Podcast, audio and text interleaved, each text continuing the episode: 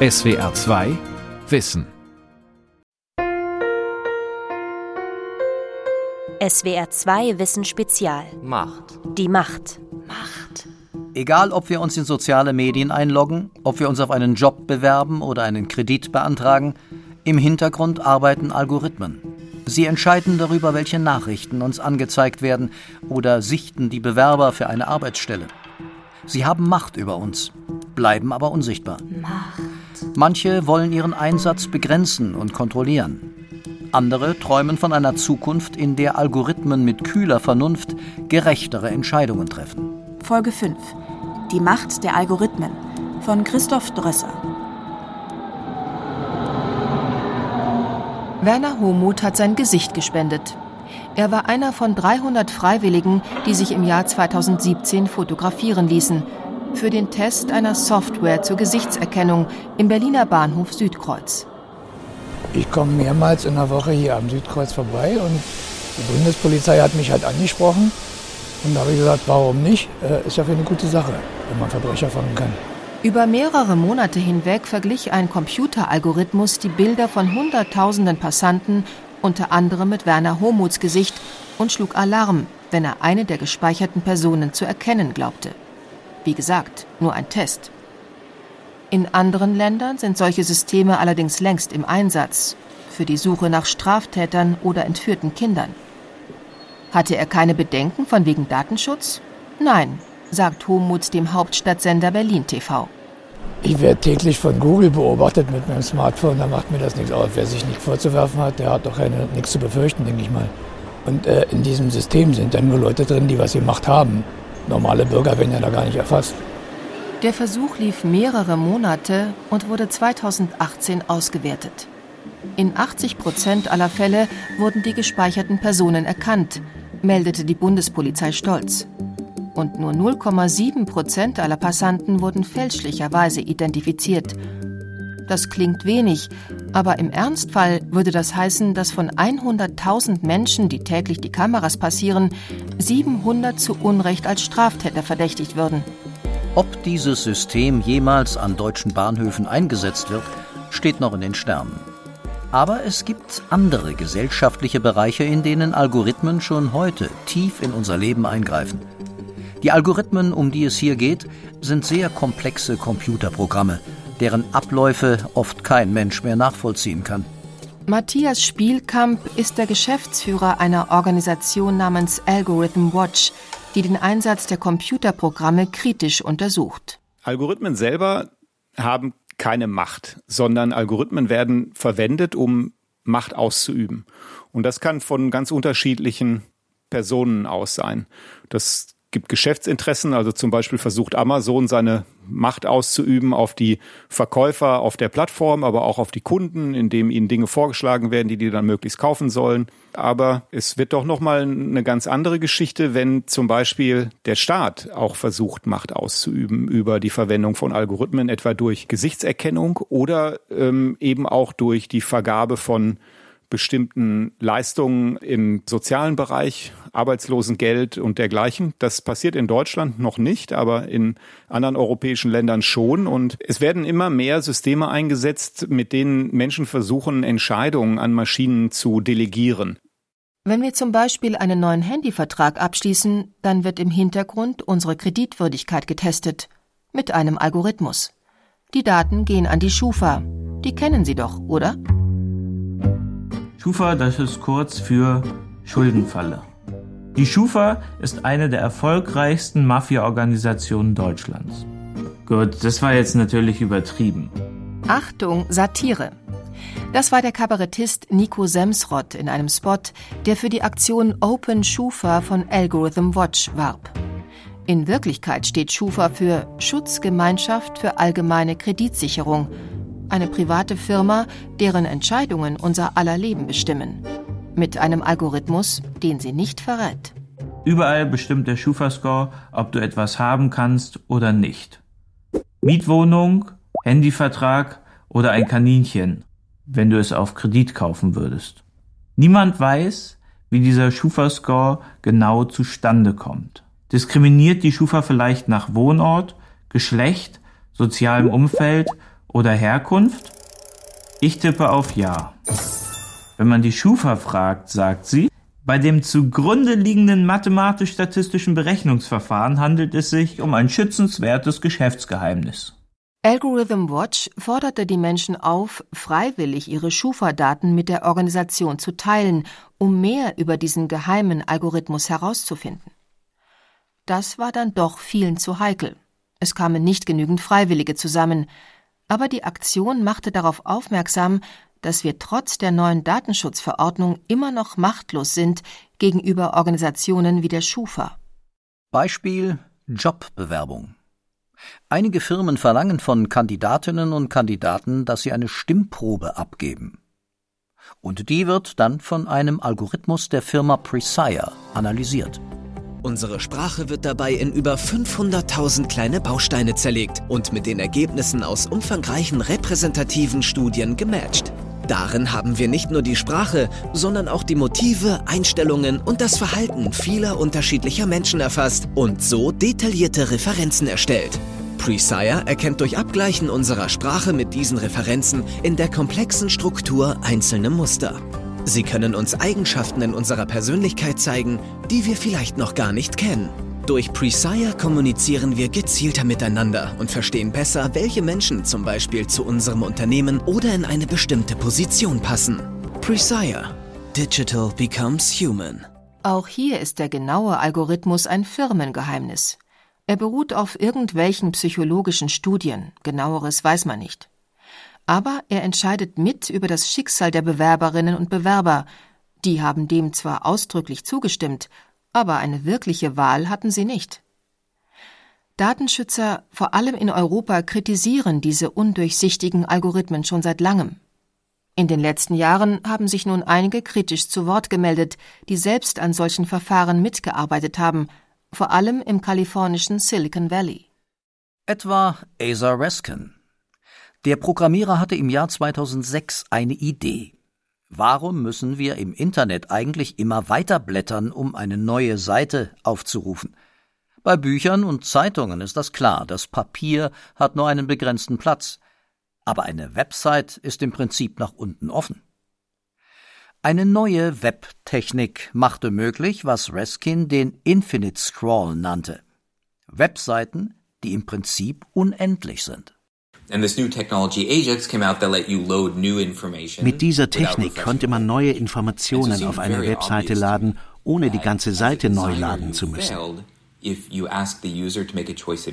Der Nutzer muss also am Ende der Seite keinen Button klicken, um weiterzulesen. Der Inhalt wird automatisch nachgeladen. Eine gute Sache, wenn man sie richtig einsetzt. Die Technik ist unter anderem in sozialen Medien am Werk, etwa wenn man bei Facebook immer weiter scrollen kann, ohne dass der Strom der Beiträge und Meldungen aufhört. Vor drei Jahren dann dämmerte Asa Raskin, dass seine Erfindung dazu genutzt wird, Nutzer an die sozialen Medien zu binden und regelrecht abhängig zu machen. Beim Infinite Scroll auf Facebook und Instagram geht es nicht darum, dir zu helfen. Es geht darum, dich auf der Seite zu halten. Designer wissen, wenn wir ein Glas Wein ausgetrunken haben, halten wir ein und überlegen, will ich noch eins trinken? Man nennt das ein Stoppsignal.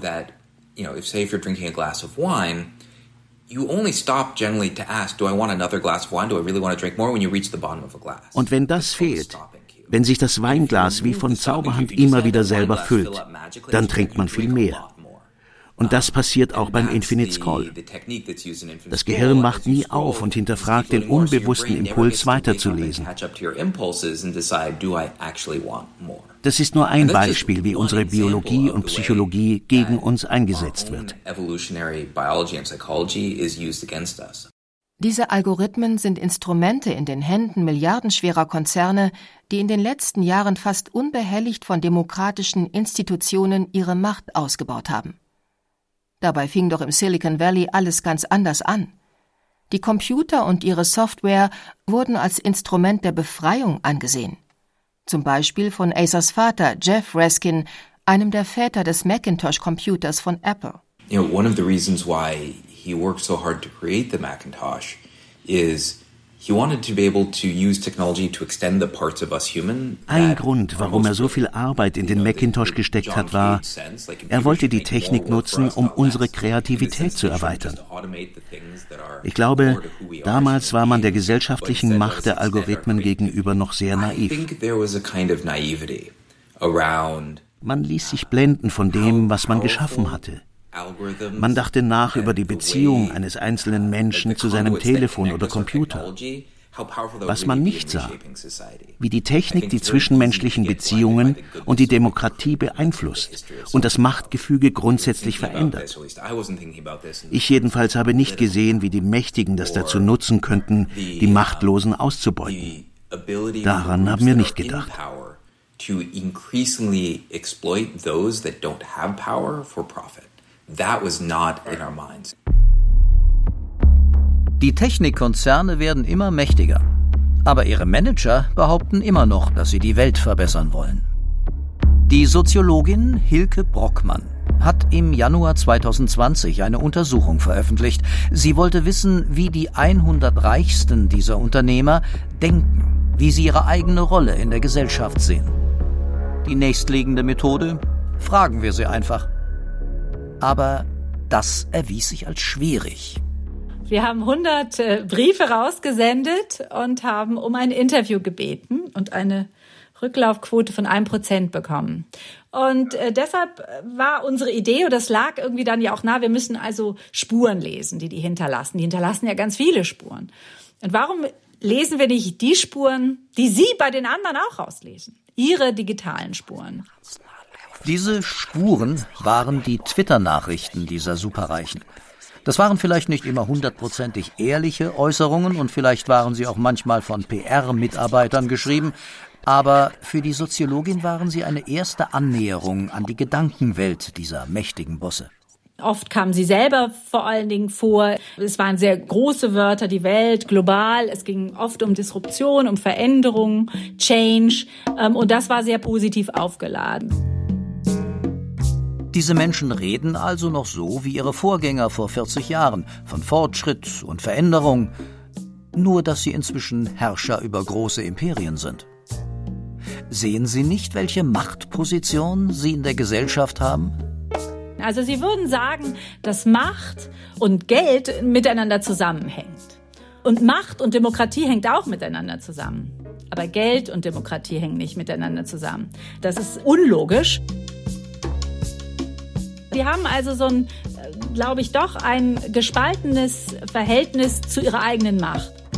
Die Algorithmen der Social-Media-Konzerne kennen uns inzwischen besser als viele unserer Freunde.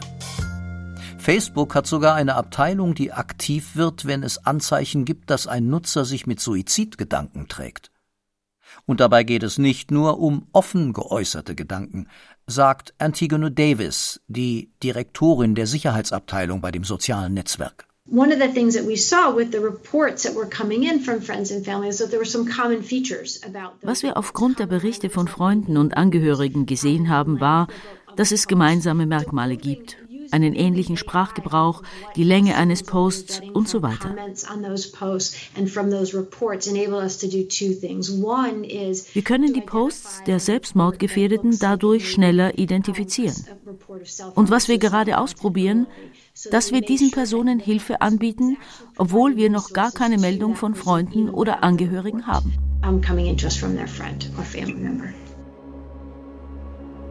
I worked at Facebook in 2011 and 2012. I was one of the really early employees at Instagram.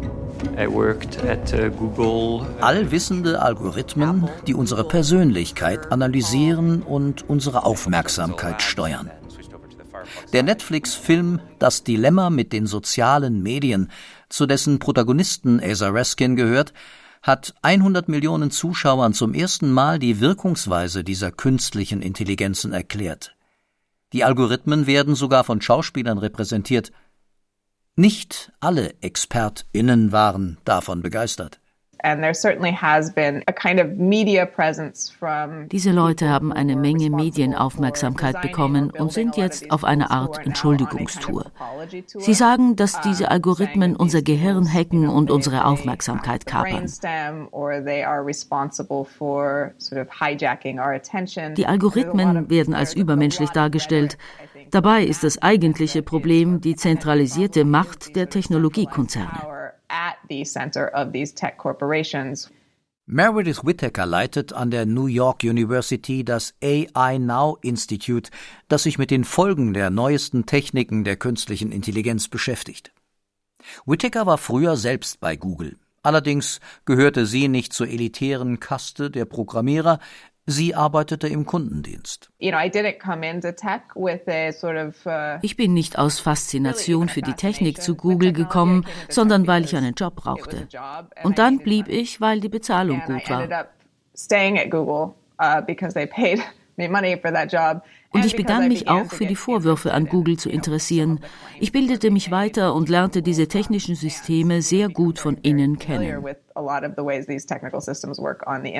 Je mehr sie lernte, desto kritischer wurde sie und war erstaunt darüber, dass sie diese Kritik in der Firma nicht nur offen äußern konnte, sondern dazu regelrecht ermutigt wurde. Ich hatte große Freiheiten zu sagen, was ich wollte. Ich habe Google stark kritisiert, von innen wie von außen, habe nicht die Parteilinie vertreten. Und sie liebten das.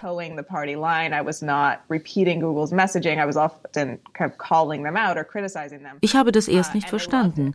Ich wurde befördert, bekam gute Beurteilungen.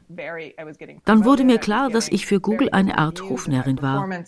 Um, and what became increasingly clear to me was that, you know, I served a sort of role as a das förderte das Bild von einer Firma, die wirklich alle Seiten eines Problems betrachtet und informierte Entscheidungen treffen will, während es eigentlich nur eine Art Show war.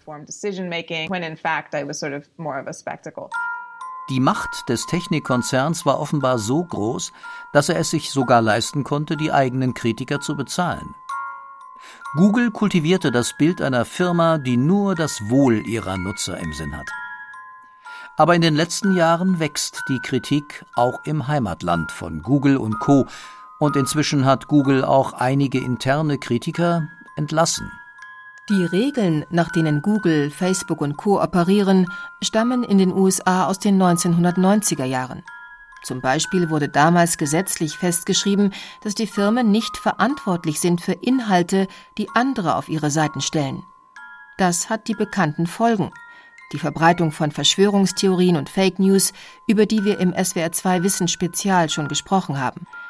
Inzwischen herrscht parteiübergreifende Einigkeit, dass neue Regeln her müssen fürs Internet. Das sagt sogar Facebook selbst in Werbespots. At Facebook, we're taking action to keep our communities safe. We tripled our safety and security teams, built new privacy tools, and invested billions to keep our platform safe. We support updated internet regulations that set clear rules for addressing today's toughest challenges. Facebook unterstützt neue Regeln, sagt die Firma. Aber wie sollen die aussehen? Mr. Zuckerberg, I remember well your first visit to Capitol Hill back in 2010. You spoke to the Senate Republican High Tech Task Force, which I chair. Die Firmenbosse wurden mehrmals nach Washington beordert und mussten vor dem Kongress Rede und Antwort stehen. Yes, There will always be a version of Facebook that is free. It is our mission to try to help connect everyone around the world. Es stellte sich heraus, dass einige Senatoren und Abgeordnete noch Nachhilfe benötigten. And we're committed to doing that. Well, if so, how do you sustain a business model in which users don't pay for your service? So fragte der Senator Orrin Hatch aus dem Staat Utah den Facebook-Chef Mark Zuckerberg, wie seine Firma denn Geld verdienen könne, wenn die Nutzer nicht für den Dienst zahlen. Wir verkaufen Anzeigen. Die Technikfirmen sind Anzeigenfirmen. Die meisten Nutzer wissen nicht, wie die Anzeigen auf die Webseiten kommen, die sie betrachten. Wir alle merken, dass die irgendwie auf uns zugeschnitten sind aber im Hintergrund spielt sich ein komplizierter Prozess ab. Die Juristin Dina Srinivasan, die für eine große weltweite Anzeigenagentur arbeitet, erklärt, wie das funktioniert. Ad space today is traded for the most part on electronic exchanges that are similar to stock exchanges. Die Anzeigenplätze werden auf einem elektronischen Marktplatz gehandelt, ganz ähnlich wie an der Börse. Die Website hat einen Makler, der den Platz verkauft. And so the structure of the market looks very similar to the structure of, for example, financial markets, which we're much more familiar with. Anzeigenkunden, wie ihre örtliche Reinigung, haben auch einen Makler, der für sie den Platz kauft. Und Google hat ein Monopol für alle drei Seiten dieses Handels. Google ist der Makler für den Verkäufer, betreibt den Marktplatz, auf dem gehandelt wird und ist der Makler des Käufers. Damit hat Google ein Monopol, das im Interesse eines fairen Wettbewerbs gebrochen werden muss. Auch der Facebook-Konzern, zu dem die Dienste WhatsApp und Instagram gehören, könnte in mehrere kleinere Firmen zerschlagen werden. Dina Srinivasan ist überzeugt, damit würde sich zwar nichts von heute auf morgen ändern, aber die neuen WhatsApp-Besitzer könnten irgendwann Facebook angreifen und zum Beispiel mit besserem Datenschutz Nutzer abwerben. Im Fall von Google könnte man Regeln anwenden, die etwa für die Finanzmärkte gelten. Do we let financial brokers Dürfen Finanzmakler Informationen über Kundentransaktionen für ihren eigenen Handel nutzen? Natürlich nicht. Dafür gibt es strenge Regeln. Insiderhandel ist verboten. Know, another example is, for example, in the United States, we don't allow the company that operates the New York Stock Exchange to also operate a broker. Wir lassen das nicht zu, weil es den Kunden schadet und den Wettbewerb verzerrt. Eine Menge dieser Regeln könnten wir auf den Anzeigenmarkt übertragen, um Missbrauch und Wettbewerbsverzerrung zu verhindern. Asa Raskin, der reumütige Programmierer, meint dagegen, dass klassische antimonopolistische Instrumente nicht ausreichen. Er glaubt, für die Internetriesen sollten ähnliche Regeln gelten wie für andere Branchen, die sensible, persönliche Informationen über uns haben. Unless we change something about the game theory, like how they're competing for our attention and for the wenn wir nichts dagegen unternehmen, dass sie nicht einfach Anzeigen verkaufen, sondern unser Verhalten und unsere Überzeugungen manipulieren, dann reicht es nicht aus, die Firmen zu zerschlagen slowly and imperceptibly change our behavior and our biases and our beliefs. Wir brauchen Gesetze, die sich am Prinzip der Treuhänderschaft orientieren. Das gibt es schon in anderen Fällen, wo eine Partei eine asymmetrische Macht über die andere hat. Sie erzählen ihrem Therapeuten intime Dinge über sich, die er nicht einfach ausnutzen darf. Facebook und Google wissen mehr über Sie als Ihr Anwalt, Ihre Therapeutin und Ihr Pfarrer zusammen.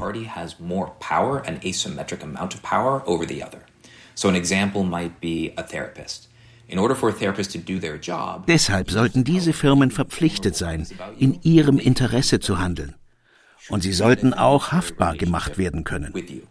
And have to act in your best interest, and if not, they should be liable for it.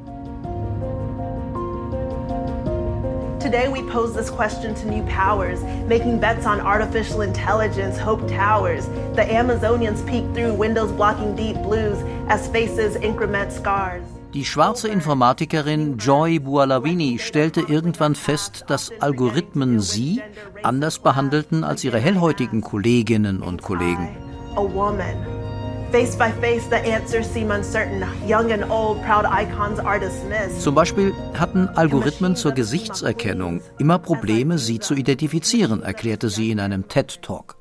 In meinem Informatikstudium am Georgia Institute of Technology habe ich soziale Roboter gebaut.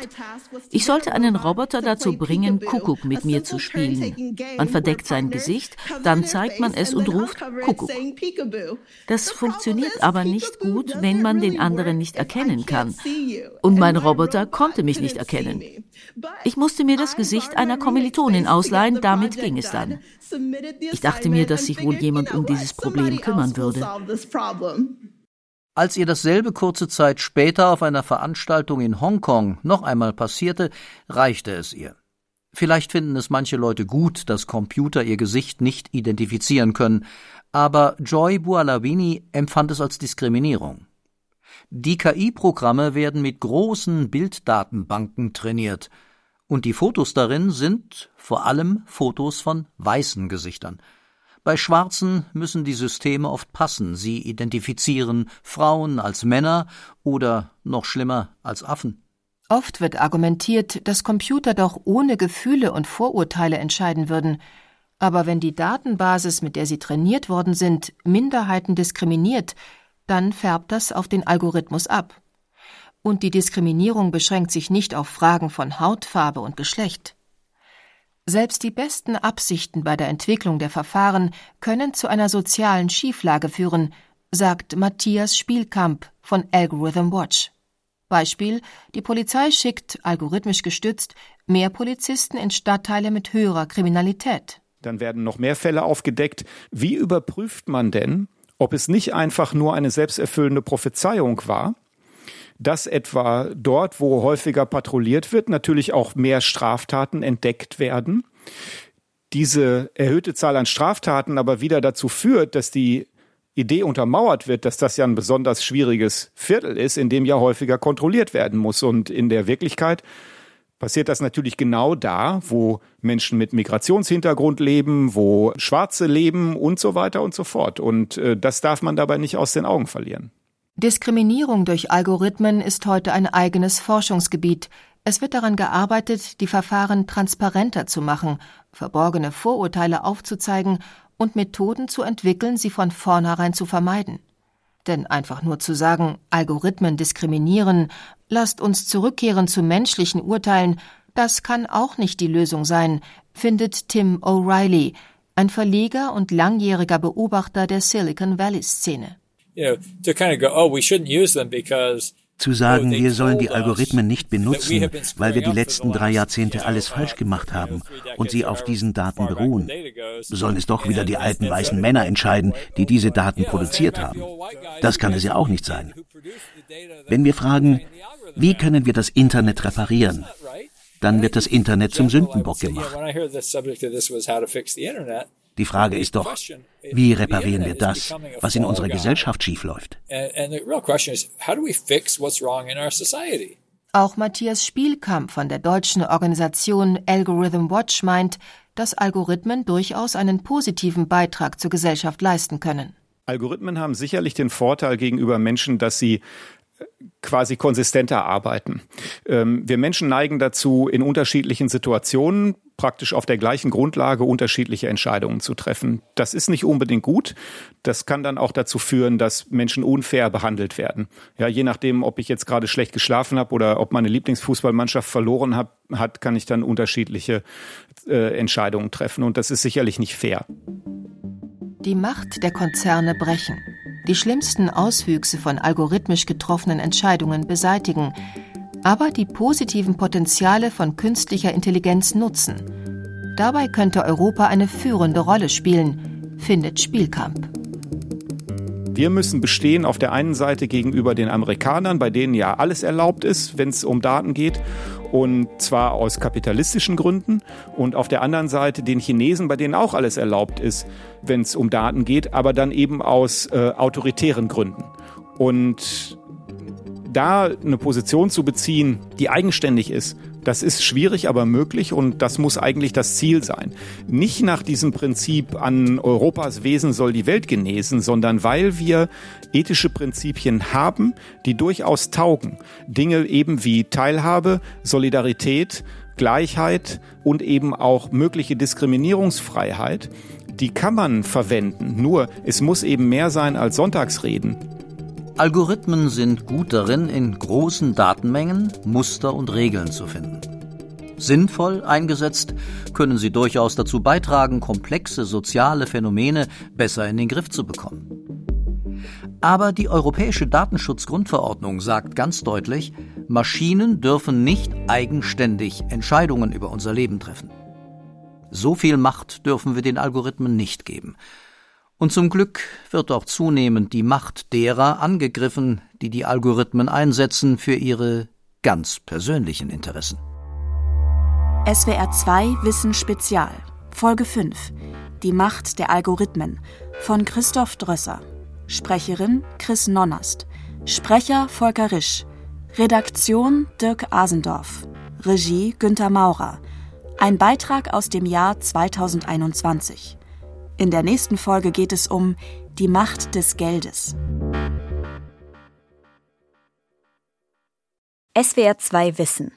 Manuskripte und weiterführende Informationen zu unserem Podcast und den einzelnen Folgen gibt es unter swr2wissen.de.